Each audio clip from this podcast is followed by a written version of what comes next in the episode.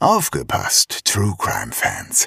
Am 8. Juni 2024 bringen Zeno, Shaggy und Lisa ein exklusiv für diesen Abend gestaltetes Sommer-Special ihres True Crime Podcasts Mörderische Heimat auf die Bühne. In der einzigartigen Open-Air-Atmosphäre des Museumshofes Fulda werden dabei zwei echte Kriminalfälle zum Thema Sommer, Urlaub und Reisen vorgestellt. Zwei Fälle aus fernen Ländern, in denen einige von uns vielleicht auch schon ihren Urlaub verbrachten. Denn nicht nur in Petersberg und Poppenhausen geschehen Verbrechen. Auch in Portugal, Phuket oder Polynesien. Dazu gibt es wie immer spannende Einblicke hinter die Kulissen des Erfolgspodcasts Made in Fulda. Tickets gibt es bei allen bekannten Vorverkaufsstellen und unter kreuz.com.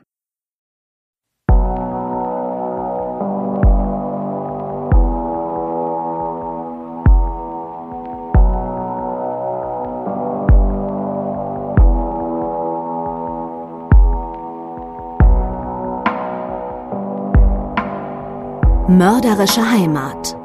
Der Kriminalpodcast mit echten Fällen aus Fulda, Osthessen und der Rhön wird Ihnen präsentiert von der Stadt Fulda und Rhönsprudel. Der Genuss reiner Natur aus den Tiefen des Biosphärenreservats.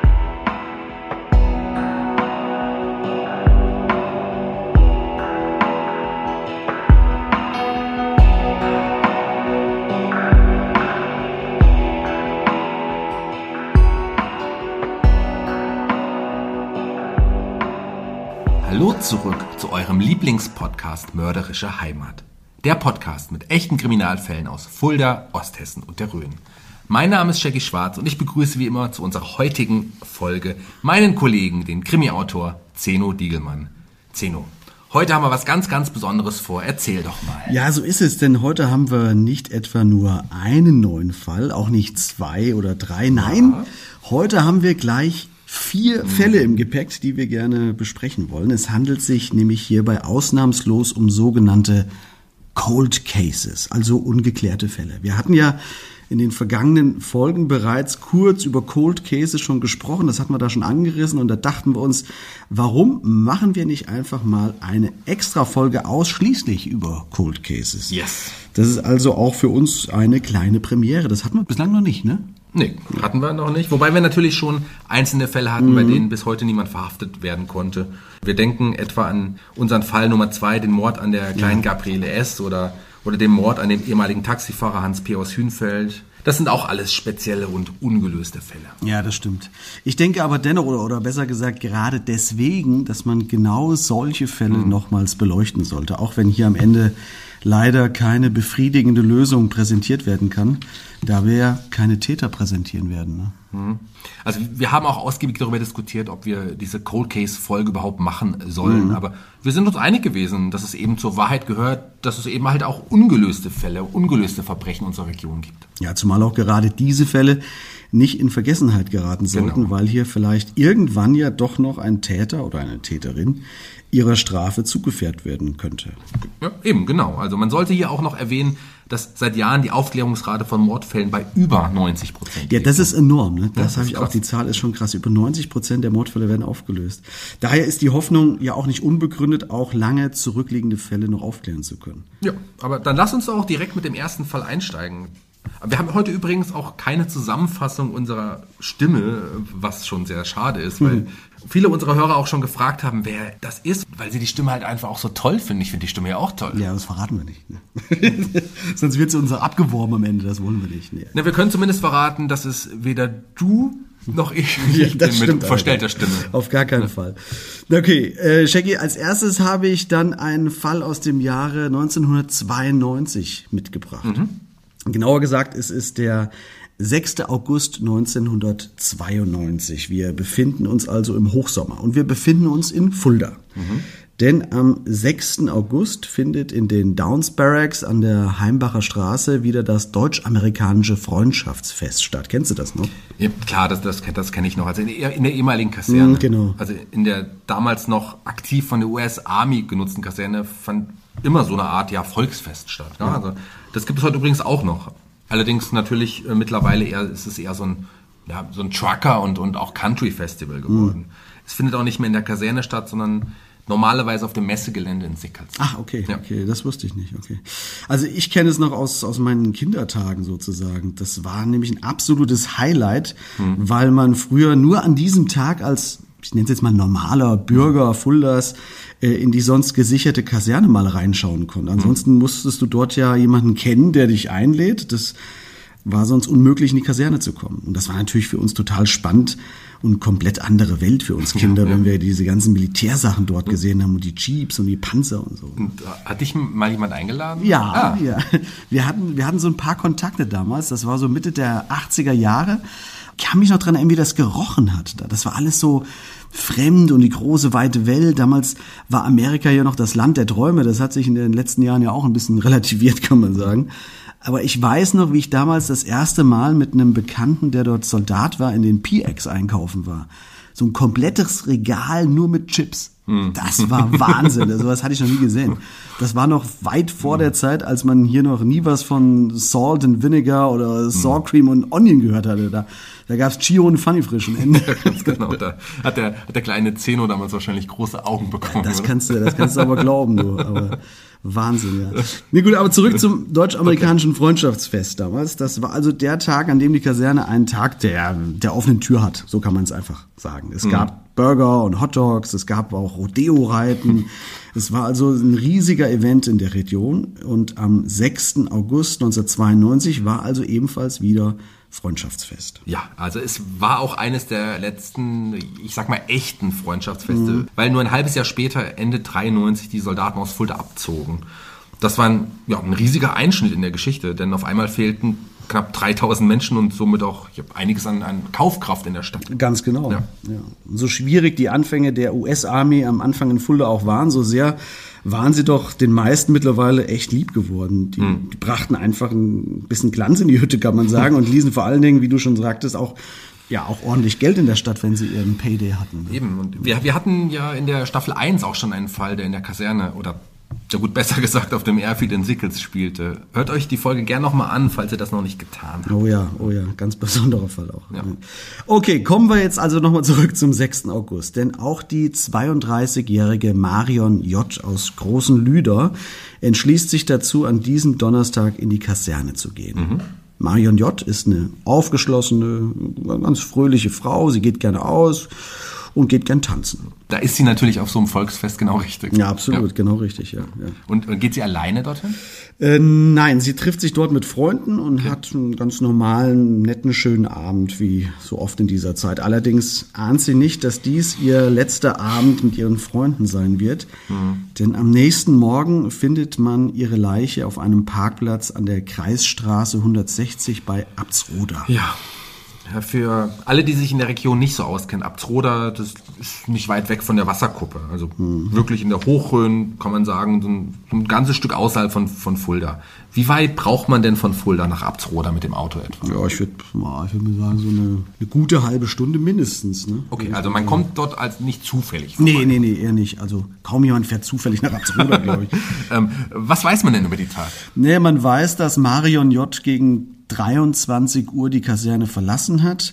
Dann verliert sich jedoch sehr schnell ihre Spur. Also der Täter muss sie irgendwann zwischen ja, ungefähr Mitternacht und 7 Uhr morgens auf diesem Parkplatz in der Rhön bei Absroda abgelegt haben. Weiß man, wer sie gefunden hat? Ja, das weiß man. Das ist ein Schäfer. Der findet die Leiche am Rande des besagten Parkplatzes dort und Marion J. ist nackt. Sie trägt lediglich noch ihre Socken. Der Rest der Kleidung ist bis heute auch nicht aufgetaucht. Der Täter hat sie wahrscheinlich ja auch mitgenommen, die Kleidung. So vermutet es zumindest die Polizei. Man geht auch davon aus, dass der Fundort auch gar nicht der Tatort ist. Okay, der, der Täter hat sie also dorthin geschafft, um sie zu entsorgen. Unschönes Wort. Ja, aber gut, es, es, es, ja, es trifft leider zu. Trifft, ja, so, es ja. trifft leider zu. Ich, ich sag jetzt, ich sag jetzt Täter. Äh, weiß man denn, ob es ein Mann war? Ja, das ist ja immer so, dass man meistens von ausgeht, dass es ein Mann Ja, ist. eben, ne? ja. Es ist ja auch meistens so, muss man sagen. Also man geht stark davon aus, man vermutet, dass Marion J. Äh, vergewaltigt werden sollte, was auch natürlich auch eher für einen Mann spricht. Allerdings hat sie sich wohl erfolgreich wehren können, denn man findet keine Spuren einer Vergewaltigung in ihrem Körper. Okay, verstehe. Der Schäfer findet die Leiche am frühen Morgen des 7. August, ja? Und was passiert dann? Na, er geht zurück nach Hause und ruft erstmal seine Schwester. Dann gehen die gemeinsam wieder zurück zu dem Parkplatz. Die Frau gibt später auch eine genaue Aussage an, also die Schwester, wie sie die Leiche vorgefunden haben. Marion J. lag demnach mit den Füßen Richtung Fahrbahn, der Kopf Richtung Wald und man sah sogar noch Schleifspuren von so circa 1,50 Meter Länge. Also man hat die Leiche wohl aus dem Auto an den Fundort gezogen und dann dort abgelegt. Oder wie du gesagt hast, entsorgt. Ja. Genau. Und wie starb sie? Also wie, wie wurde sie umgebracht? Ja, Der Täter hatte ein Klebeband um den Kopf gewickelt, so komplett rum. Sie ist also qualvoll erstickt letztendlich. Puh. Und äh, konnte man irgendwelche Zeugen ausmachen?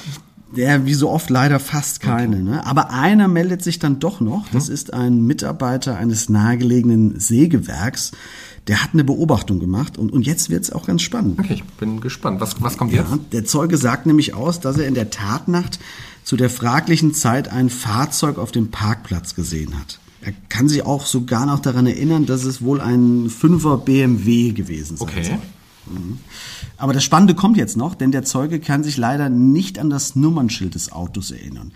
Und jetzt greift die Polizei auf ein sehr, sehr ungewöhnliches Mittel zurück, denn sie bietet dem Zeugen an, ihn unter Hypnose befragen zu können. Da, da, das das habe ich schon mal gelesen. Also, dass man sich unter Hypnose noch an Details erinnern kann, an die man sich ja im, im normalen, im, im wachen Zustand eben nicht mehr erinnern kann. Ja? Genau, Ja. exakt, genau. Das sind verschüttete Informationen, die sich im Unterbewusstsein befinden und auf die man so unter Umständen aber wieder zurückgreifen kann. Und macht der Zeuge mit? Der macht mit, Ah. ja. Man beauftragt einen Experten aus Heidelberg, damit er den Zeugen unter Hypnose dann Mhm. befragt. Und tatsächlich kann er sich auch in der Hypnose an einige Details erinnern. Also Mhm. unter der Hypnose gibt er zum Beispiel an, dass es ein dunkler BMW älteren Fabrikats war. Und auch an Teile des Nummernschilds erinnert er sich jetzt wieder. Mhm. Und demnach beginnt das Nummernschild mit den Buchstaben KN oder Mhm. NK. Ja, KN Konstanz hatten, hatten wir auch schon mal. Also vom Bodensee. Ja, exakt. Also es ist eine, auch eine ganze Ecke weg und NK steht für Neunkirchen im Saarland. Also auch einige Kilometer von Fulda entfernt. Man überprüft jetzt, glaube ich, was waren es, glaube ich, es ist 400 BMWs, die in Frage kommen, aber man findet leider hier auch keine Spur. Ja. Ich glaube auch nicht, dass sich durch Zufall ein Tourist aus den beiden Gegenden nachts in der Rhön verirrt hat, um dort eine Leiche abzulegen. Also im Zusammenhang mit dem deutsch-amerikanischen Freundschaftsfest, das erscheint mir da weitaus plausibler und denkbarer. Ne? Ich habe mir mal daher angeschaut, ob es in den beiden Gebieten um Neunkirchen beziehungsweise Konstanz vielleicht ebenfalls Einrichtungen der US-Army zu der Zeit gegeben hat und somit einen Bezug zur Kaserne nach Fulda bestehen. Sehr gute Idee. Äh, Und ähm, gab's? Also in Konstanz und rund um den Bodensee keine einzige. Okay. In Neunkirchen sieht das schon anders aus. In einem Radius von nicht mal 40 Kilometern gab es dort gleich vier US-Stützpunkte. Vier, ach was, okay. Das klingt auf jeden Fall nicht schlecht. Ja, aber, aber freu dich nicht zu früh. Äh, alle vier wurden nämlich ein Jahr vor der Tat im Jahr 1991 aufgelöst. Also in dem gleichen Zuge habe ich mal nachgeschaut, welche Kürzel Fahrzeuge von US-Army-Angehörigen hatten. Ah. Vielleicht waren die ja ähnlich wie KN. Ja, und äh, hatten die eigene Kürzel? denn? Ja, ja, die, die haben ja immer so Buchstabenkürzel bekommen, die in Deutschland sonst nicht vergeben werden durften. Also sogenannte äh, wie Lookalike-Schilder hießen die. Ah, ja, Also klar, ja. die normalen Dienstfahrzeuge trugen die Kürzel IF und zivile Fahrzeuge AD oder AF und später HK. Mhm. HK kommt dem NK schon ja recht nahe, um dieses Kürzel. Ne? Aber auch das wurde erst im Jahr 2000 Ja, eingeführt, okay. also nach der Tat. Also auch wieder Ja. guter Gedanke, aber kalte Spur. Ja, trotzdem, guter Gedanke, gute Idee. Hat man sonst eine mögliche Spur zu Angehörigen der Kaserne verfolgt? Ja, hat man. Man hat Oh, also über 500 US-Soldaten, die zur Tatzeit vor Ort waren, überprüft, aber auch hier pff, nix. Die Militärbehörden und die deutsche Polizei, die haben auch Hand in Hand ermittelt, aber man findet nicht den gewünschten entscheidenden Hinweis. Auch ein Phantombild aus der Hypnose taucht irgendwann in den Medien auf, aber auch das führt nicht zu dem Täter. Daher gibt's bis heute keine Spur zum Mörder von Marion J. Das ist ein echter, ein echter Cold Case. Ja, ein echter Cold Case. Und dann, ja, dann würde ich, äh, wenn es dir recht ist, gleich mit meinem ersten Fall beginnen, damit wir noch alle besprechen können. Ja, genau, sonst verheddern wir uns zu lange wahrscheinlich. genau. Aber es ist Ja, Wahnsinn, wie viele Fälle es dann doch letztendlich bei diesen Cold Case Sachen gibt. Ne? Ja, mehr Infos haben wir jetzt auch zu dem ersten Fall nicht. Aber mein Fall ist es ein, best, ein etwas aktuellerer Fall. Und zwar geht es um den mysteriösen Fall der verschwundenen Helga F. aus Künzell. Von ihr fehlt seit dem 24. Juli 2019 jede Spur. Ja, man, man muss hier vielleicht noch was vorwegschicken. Wir scheuen uns ja eigentlich davor, so ein bisschen allzu aktuelle Fälle zu besprechen, aus Rücksicht auf die Hinterbliebenen. Aber hier ist es ein bisschen anders. Denn es gibt ja Hoffnung, dass Helga F. noch am, am Leben sein könnte und man sie vielleicht sogar noch findet. Also vielleicht kann irgendjemand zum Lösen des Falls ja auch beitragen. Auch wenn die Hoffnung natürlich immer mehr schwindet, je mehr Zeit vergeht. Genau. Und wir werden jetzt hier auch keine wilden Thesen aufstellen, sondern wirklich faktisch über den Vorfall berichten, der, der so unglaublich ist, dass er, dass er, dass, dass mich das wirklich berührt hat. Ja, ja, mich hab auch. Sehr mitgenommen. leg, leg los, leg los. Also, es ist der 23. Juli 2019. Helga F. sitzt mit ihrem Ehemann Bernd abends noch gemütlich auf dem Balkon. Man trinkt ein Glas Wein und schaut in den Sternenhimmel.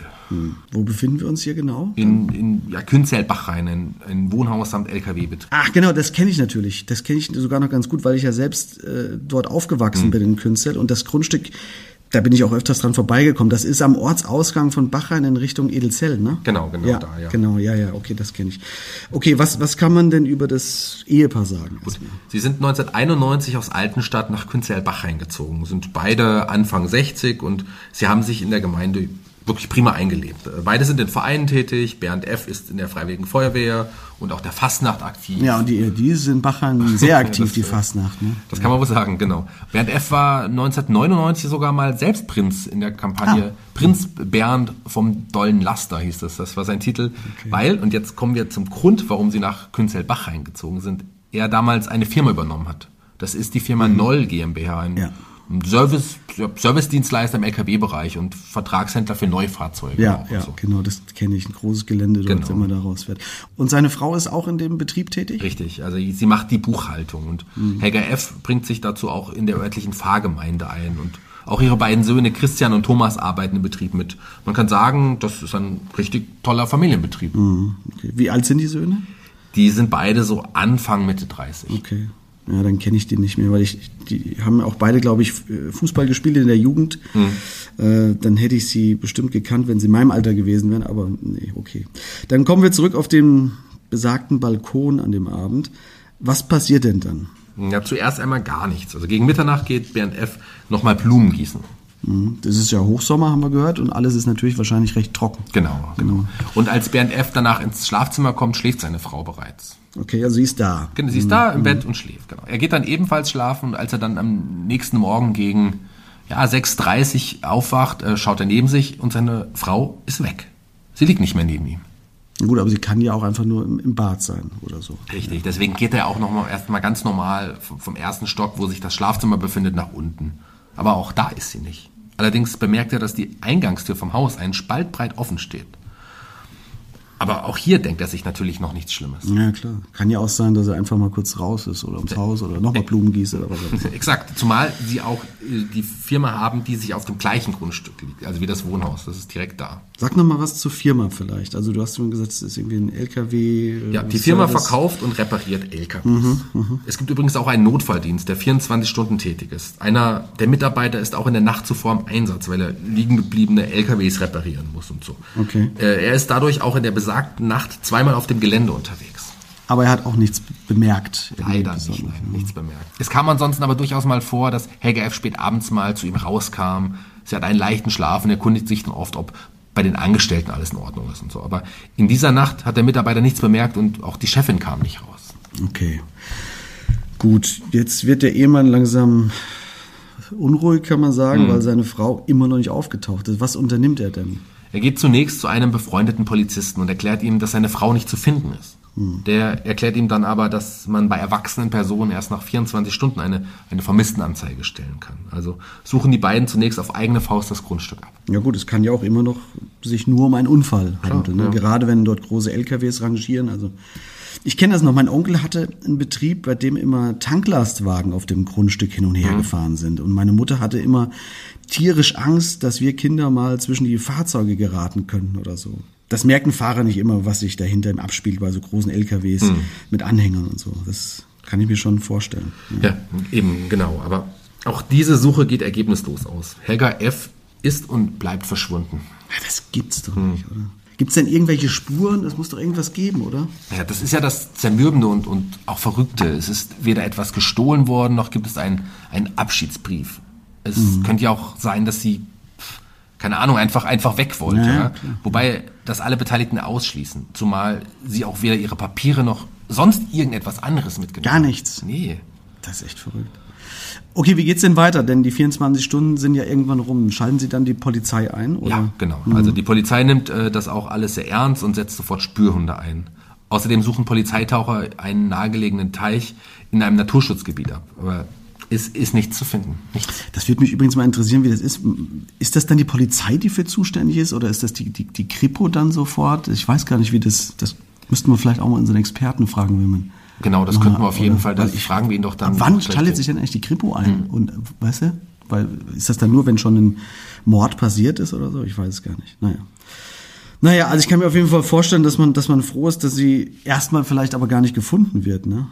Wobei auf der anderen Seite bleibt, bleibt ja diese unfassbare Machtlosigkeit. Stell dir mal vor, deine Frau oder dein Mann, mit wem du auch immer seit Jahren zusammenlebst, verschwindet einfach in der Nacht und, und ist nicht mehr aufzufinden. ich, ich, ich wüsste gar nicht, wo ich mit meinen Gedanken und, und Emotionen hin sollte. Und, also man lebt ja immer irgendwie so in der, wie soll ich sagen, in der Schwebe. Gell? So, und, und auch, auch für die Söhne muss das auch brutal sein. Man findet keine Spuren. Nee, Helga F. ist seit diesem Tag verschwunden und man muss mittlerweile leider davon ausgehen, dass sie einem Gewaltverbrechen zum Opfer gefallen ist. Also es bleibt aber bis heute ein Rätsel, was an diesem Augusttag geschah.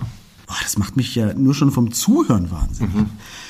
Also ich würde daher jetzt gerne erstmal so ein bisschen den Kopf frei bekommen und unseren heutigen Experten anrufen. Dann können wir ihnen nämlich die Frage stellen, die wir gerade schon aufgestellt haben und dazu noch vielleicht prinzipiell ein paar Fragen zu Cold Cases stellen. Ist das okay für dich? Gerne, legen wir los. Nachgehakt. Die Expertenmeinung. Mit freundlicher Unterstützung von HWK. Ihr unabhängiger Versicherungsmakler für individuell zugeschnittene Versicherungslösungen. Das gilt für Privatpersonen und Familien ebenso wie für Freiberufler, Selbstständige und Unternehmen. HWK. Ihr Versicherungsmakler in Fulda und Schwalmstadt.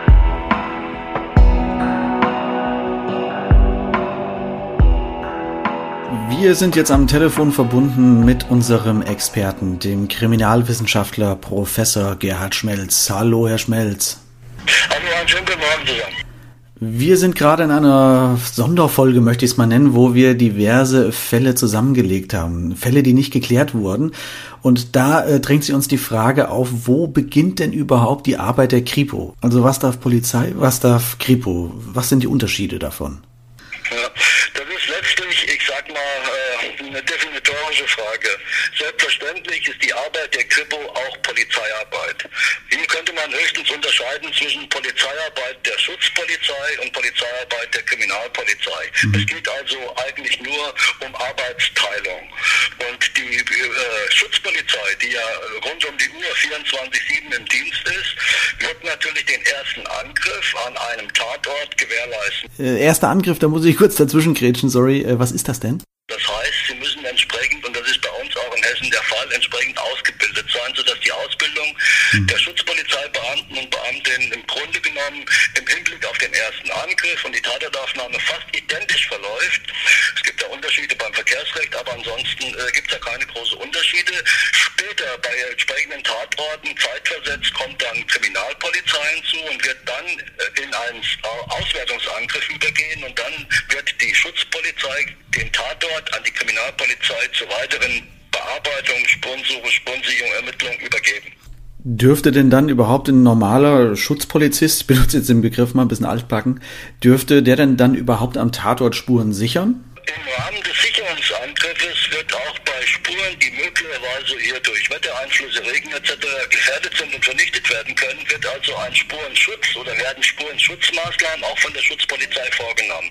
Die Schutzpolizei hat natürlich in erster Linie äh, sich einen Überblick zu verschaffen, hat abzusperren und äh, bei dem Überblick wird sie sich auch möglicherweise äh, um Spuren erkennen, die möglicherweise äh, bis der Auswertungsangriff durch die Kriminalpolizei oder die, die Spurensicherungsgruppe erfolgen kann, wird möglicherweise die Spur dann muss natürlich Schutzpolizei diese Spur sichern, um, die, äh, ja, um zu verhindern, dass die Spur dann möglicherweise nicht mehr zu gebrauchen ist. Hm, okay.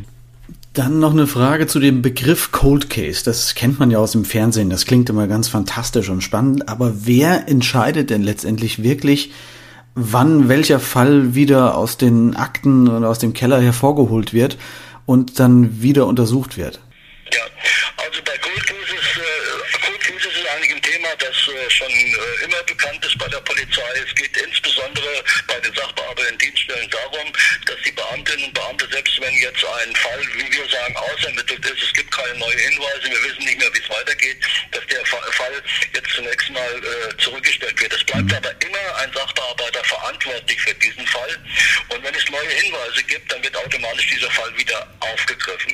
Jetzt hat man nicht zuletzt im Kontext mit der neuen DNA-Geschichte hat man natürlich auch bestimmte äh, Organisationseinheiten eingerichtet und hat gesagt, okay, jetzt äh, kümmern wir uns um alte Fälle, um Cold Cases, die also noch nicht ermittelt worden ja. sind.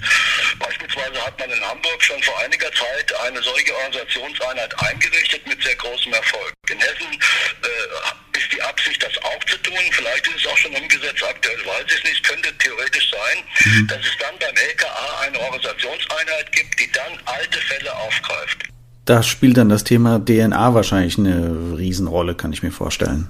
Im Kontext DNA hat man natürlich festgestellt, es gibt ja, das wissen die Sachbearbeitenden Dienststellen, es gibt ja Tatorte, wo DNA-Spuren gesichert worden sind, Blutsperma etc., Hautzellen gesichert worden sind, die aber zu einem bestimmten Zeitpunkt, beispielsweise vor 1998, noch nicht ausgewertet werden ja. konnten. Und deshalb hat man gesagt, okay, die schauen wir uns nochmal genau an. Und das hat man insbesondere mit Unterstützung des Landeskriminal Kriminalamtes getan. Und da sind natürlich herausragende Erfolge verzeichnet worden, weil man jetzt diese neuen Möglichkeiten hatte, DNA einem Tatverdächtigen zuordnen zu können. Und durch diese Zuordnung wurde das Beweismittel, was dann vor Ort äh, sichergestellt worden war und noch vorhanden war, dieses Beweismittel bekam dann nur nicht eine besondere Bedeutung, logischerweise. Ist Ihnen persönlich denn irgendein Fall besonders in Erinnerung geblieben, der nach langer Zeit noch aufgeklärt und gelöst werden konnte? Waren Sie vielleicht sogar selbst beteiligt? Ja, wir, wir sind da mehrere Fälle bekannt. Äh, beispielsweise gab es äh, jetzt äh, nicht im Kontext mit DNA, sondern mit einer Fingerabdruckspur beim Polizeipräsidium in Westhessen, also in Wiesbaden, einen sehr interessanten Fall. Vor über Daumen 25 Jahre wurde ein Tötungsdelikt an einer älteren Dame begangen, ziemlich grausam, und dort wurde am Tatort eine Fingerspur hinterlassen, die im Zusammenhang mit dem Tatablauf eindeutig dem Täter zugeordnet werden konnte. Jetzt hat man in Wiesbaden eben lange gewartet, bis jemand äh, erkennungsdienstlich behandelt wird, damit man diese Spur vergleichen kann. Es hat 23 oder 24 Jahre gedauert, hm. bis ein Tatverdächtiger wegen eines ganz anderen Deliktes, es ging um einen Einmietebetrug, tatsächlich erkennungsdienstlich behandelt worden hm. ist. Die, die Fingerspur ist verglichen worden und tatsächlich handelt es sich um den Fingerabdruck, den der Täter vor drei, 24 Jahren an diesem Tatort hinterlassen hat. Das war schon sehr eindrucksvoll. Ja, Wahnsinn. Auf jeden Fall. Also auch hier merkt man wieder, man darf die Hoffnung nicht aufgeben. Vielleicht ja auch in diesen Cold Case Fällen, die wir heute hier behandelt haben. Vielen Dank, Herr Schmelz, und auf ganz bald. Tschüss, wiederhören. Kein Problem, ich wünsche Ihnen einen schönen Tag. Vielen Dank nochmal, Herr Schmelz. Tschüss.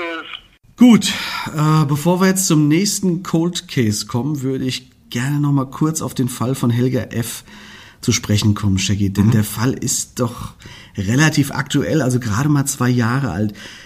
Ich würde heute mal eine Ausnahme machen und vielleicht einen Appell an unsere Hörer richten. Wäre das okay für dich? Was hältst du davon? Gerne, klar, also mach das. Wir verwehren uns ja eigentlich dagegen, dass wir hier Detektive spielen oder so.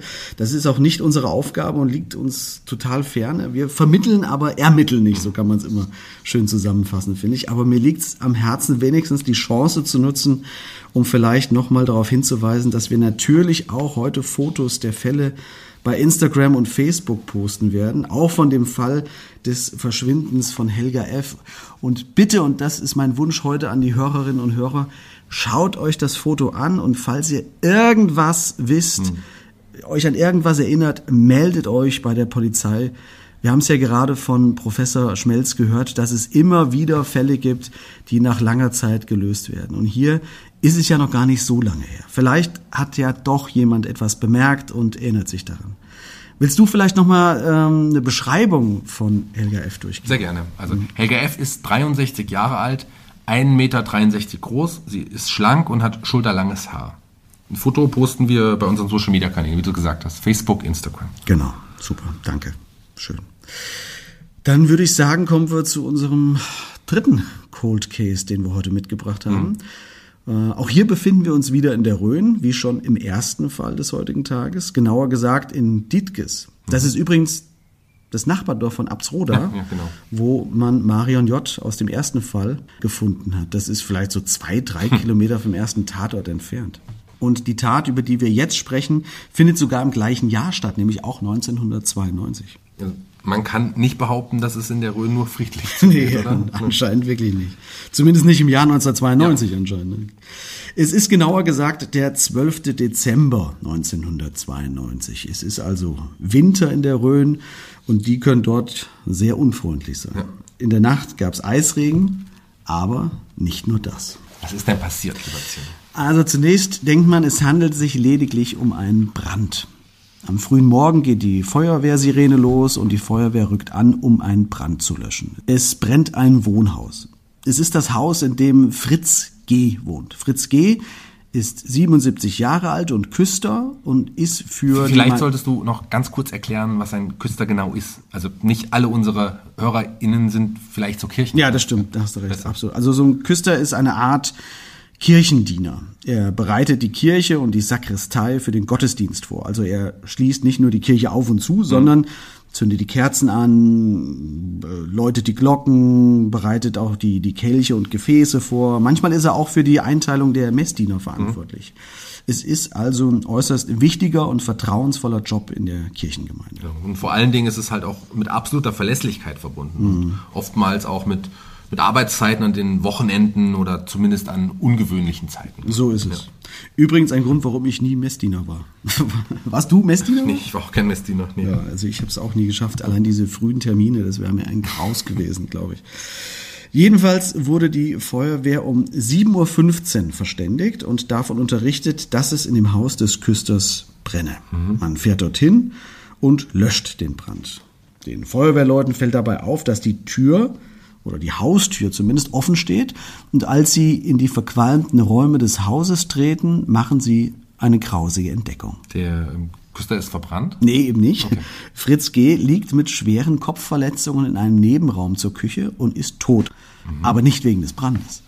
Okay, ähm, macht man eine Obduktion bei ihm? Ja, macht man. Und bei der Obduktion stellt man fest, dass Fritz G. mit einem kantigen Gegenstand erschlagen wurde.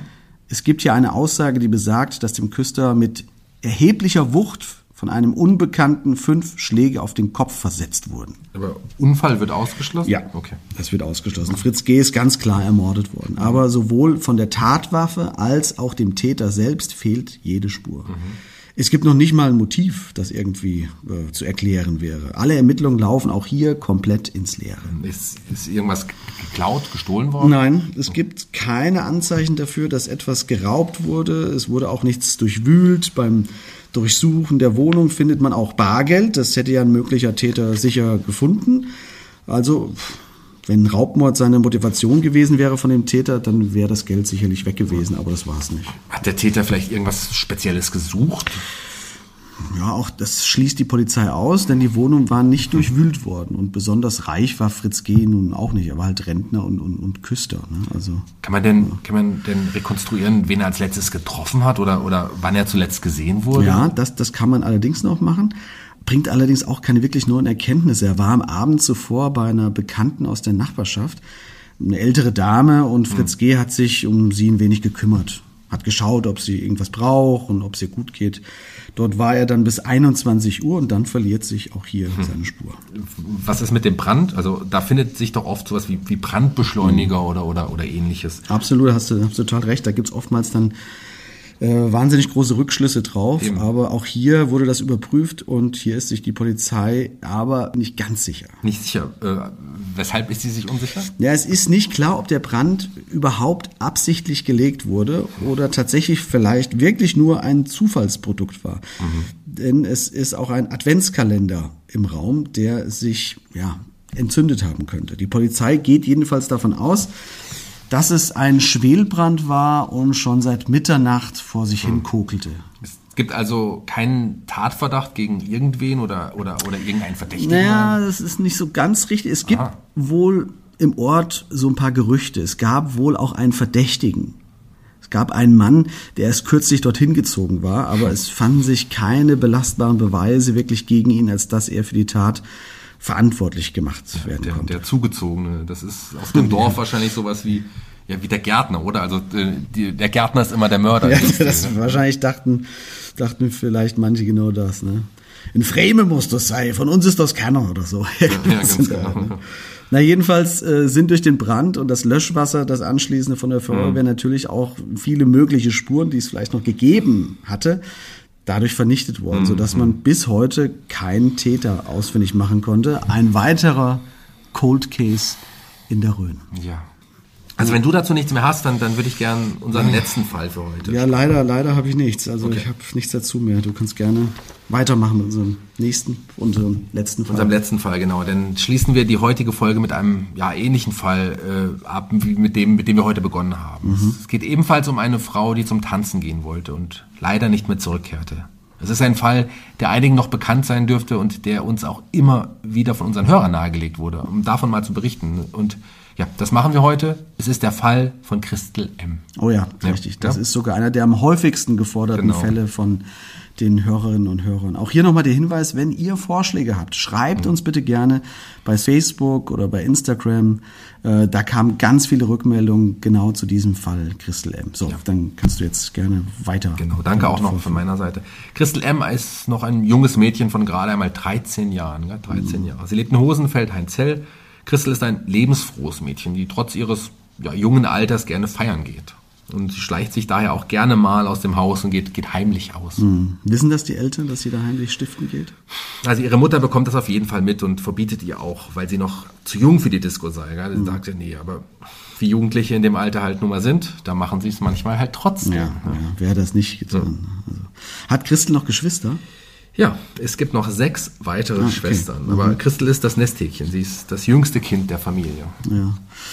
Da haben die Eltern sicher auch schon ihre Erfahrungen mit den, den anderen gemacht. Also bei uns zu Hause, wir waren nur zwei Kinder, aber äh, das ist schon eine Aufgabe für die Eltern gewesen. Also klar, dass man Kinder nicht die ganze Zeit kontrollieren kann, das, das geht einfach geht nicht. nicht, Und wenn die in äh, eine Party gehen wollen, dann, dann finden sie Mittel und Wege, sagen, sie schlafen bei der Freundin oder, oder was auch immer. Ne? Da gibt's tausend Mittel und Wege. Du hast das, ja ich, auch gemacht. Nee, ich nicht. Ich war Nein, brav. du natürlich nicht. Ist. Lass uns mal zurück zum Fall. Also wir blicken auch jetzt auf den 4. November 1973. Es ist Mhm. Nachmittag und Christel ist zu Hause. Doch sie möchte unbedingt in die Diskothek Happy Day nach Schletzenhausen. Ja, das ist eine damals bekannte Diskothek in der Umgebung von Hosenfeld, die kenne ich auch noch vom Namen, aber ich glaube, ich war, ich glaube, ich war nie da. Ich bin mir nicht sicher, aber Happy Day ist auf jeden Fall ein Begriff. Was macht Christel jetzt? Denn ihre Mutter hat ihr ja verboten, tanzen zu gehen. Genau. Sie schleicht sich aus dem Haus und trifft sich mit zwei Freundinnen. Und zusammen gehen sie dann zu Fuß bis nach Schletzenhausen. Okay, das ist wie weit ungefähr?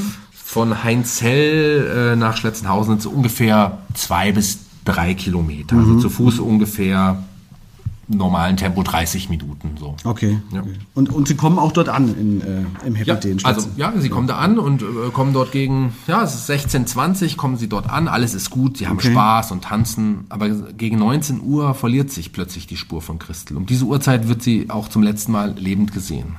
Ah ja, okay. Oh Gott. Und zu Hause bemerken sie dann wahrscheinlich irgendwann, dass die Tochter und Schwester nicht nach Hause gekommen ist. Oder wie ist das dann? Ich weiß nicht, ob sie es noch am Abend bemerken oder vielleicht denken sie, dass sie bei einer Freundin schläft. Aber als sie am nächsten Morgen immer noch nicht nach Hause gekommen ist, dann meldet äh, ihre Mutter Inge äh, ihre jüngste Tochter als vermisst. Boah. Aber man findet sie zunächst nicht, ne? Oder wie war das? Genau, also die Polizei sucht zwölf Tage nach dem 13-jährigen Mädchen. Und dann, dann erst findet man sie. Gut, das heißt zwölf Tage. Wir sind also jetzt am 16. November. Es ist Herbst, draußen ist es nass und kalt und wir wissen, wenn eine vermisste Person nicht binnen 48 Stunden gefunden wird, dann sinken die Chancen, dass man die Person lebend findet, doch dramatisch. Tja, und äh, so ist es leider auch in diesem Fall. Direkt neben der Diskothek gibt es einen Rohbau. Und als der Sohn des Bauherrn durch den Rohbau geht, sieht er einen Schuh unter, unter einer Art Getreidehaufen. Er will ihn aufheben und bemerkt, dass dort ein ganzer Körper versteckt liegt. Und es ist Christel M. muss ich jetzt fragen, gab es da auch eine sexuelle Motivation? Oder? Ja, also die, die Hose und die Unterwäsche von Christel M. sind ihr bis zu den Knien runtergezogen. Sie ist, sie ist wohl missbraucht worden. Gut, dann lassen wir jetzt nicht im Detail drauf eingehen, sondern nur die, die Fakten erwähnen, die zwingend notwendig sind. Wir erinnern uns, wir sind im Jahr 1973. Genau, und das ist auch das Problem. Also DNA-Analysen gibt es zu dem Zeitpunkt einfach noch nicht. Hat man denn trotzdem irgendwelche Spuren gesichert? Wir haben es ja schon bei anderen Fällen, die auch älter waren, dass man trotzdem die Spuren gesichert und dann später vielleicht nochmal, wenn die Wissenschaft weiter voranrückt, sie vielleicht auswerten zu können Genau. und nutzen zu können. Ja, das hat man auch. Also ob man fremdes Genmaterial gesichert hat, äh, das man heute noch auswerten könnte, weiß ich nicht genau. Zumindest ist man sich ziemlich sicher, dass man damals mit den heutigen Methoden gute Chancen gehabt hätte, eventuell einen Täter zu überführen. Ja, klar, gut. Hatte man aber halt nicht. Ne? Ja, eben. Man weiß aber, dass sie vorher im Happy Day war. Da war sie ja. Ne? Ja. Und da kennt man sich doch. Es sollte doch möglich sein, den Großteil der damals Anwesenden zu ermitteln und zu befragen.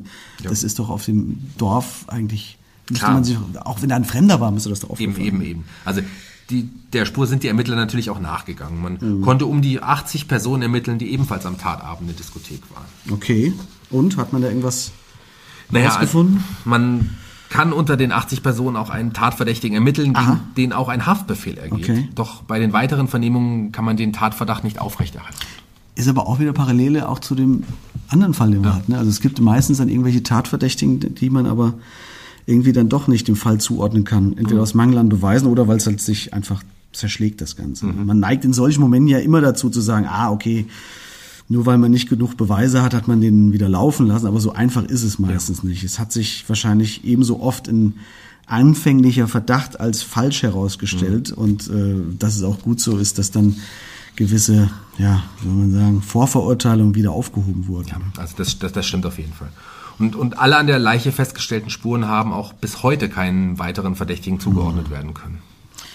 Gibt denn die Todesart irgendwelche Hinweise auf den möglichen Täter? Also wie ist sie denn zu Tode gekommen? Also Christel ist erwürgt worden. Das ergibt die Obduktion. Allerdings waren auch erhebliche Gewalteinwirkungen gegen den Schädel vorausgegangen. Also der Täter hatte ihr mit brutaler Gewalt den, den Unterkiefer zertrümmert und auch weitere ja, erhebliche Wunden im Gesicht zugefügt. Aber auch hier gilt, daraus haben sich leider keine weiteren Erkenntnisse ergeben. Ja, und das gilt, wie bei den anderen Fällen auch, bis heute. Ne? Ja, Oh Mann, was muss das für eine unfassbare Belastung für die Eltern und die Schwestern sein? Oh, die, die müssen ja damit weiterleben. Ne? das, das kann man sich, das kann man sich wahrscheinlich gar nicht vorstellen. Ne? Der Vater zerbricht übrigens auch an, an dem Mord an seiner jüngsten Tochter. Also er stirbt nur wenige Jahre später. Auch da wieder parallel, erinnerst du dich noch an den Fall von der kleinen Gabi, Klar. wo die ganze Familie dann mehr oder weniger daran zerbrochen ist. Also wieder einmal können wir festhalten, dass es immer viel mehr Opfer gibt als in Anführungszeichen nur die ermordete Person. Ja. Die, die Täter zerstören fast immer komplette Familienverbunde. Die Partner, die Kinder, die Familie, Freunde. Es ist wie eine Art Dominoeffekt des Leids und der Trauer irgendwie. Ja, ne? das, das hast du gut gesagt. Ähm, Das ist, das ist wirklich so. Christels Mutter hat in einem Interview mal einen Satz gesagt, der sich mir eingebrannt hat und der wahrscheinlich auch alles aussagt. Sie, sie meinte mal in einem Fernsehinterview direkt an den Mörder gewandt, ähm, melden Sie sich, dass endlich Ruhe ist. Ja, das trifft es wirklich am besten und sagt alles aus, was diese Cold Cases wirklich ausmacht Ja. und von unseren sonstigen Fällen eigentlich unterscheidet. Denn die Hinterbliebenen bei so Cold Cases und die Angehörigen wollen einfach wahrscheinlich Ruhe und Gewissheit haben. Ich glaube, dass es sogar viel schlimmer ist als die Gewissheit, dass ein geliebter Mensch tot oder auch meinetwegen ermordet ist. Also weißt du, was ich meine? Ja, ja, ja, also dann kann man wenigstens trauern und, und ja, irgendwie das Ganze abschließen oder zumindest einordnen. Genau. Also, Also wie viel Energie das raubt, ständig in der Ungewissheit und diesen Zweifel zu leben und in dieser Ungewissheit einfach zu leben, dass man nicht weiß, was da wirklich passiert ist und dass man das nicht abschließen kann. Ne? ja, ich glaube, das ist auch ein sehr gutes Schlusswort für heute, oder? Also, Ja, das Das bedeuten Cold Cases halt eben. denke ich auch. Gut, dann würde ich sagen, dann schließen wir die, die Akte äh, der Cold Cases unserer mörderischen Heimat für heute. Es sind ungeklärte Fälle, die bis heute keinen Täter oder Täterin irgendwie hervorbringen konnten. Insofern würde ich mich dann einfach aus dem Fall verabschieden und sagen Tschüss und äh, bis zum nächsten Mal. Ja, und äh, wir hoffen, dass ihr auch in 14 Tagen einschaltet, wenn es wieder heißt Mörderische Heimat. Euer Podcast mit echten Fällen aus Fulda, Osthessen und der Rhön. Bis dahin verabschieden sich Shaggy Schwarz und Zeno Diegelmann.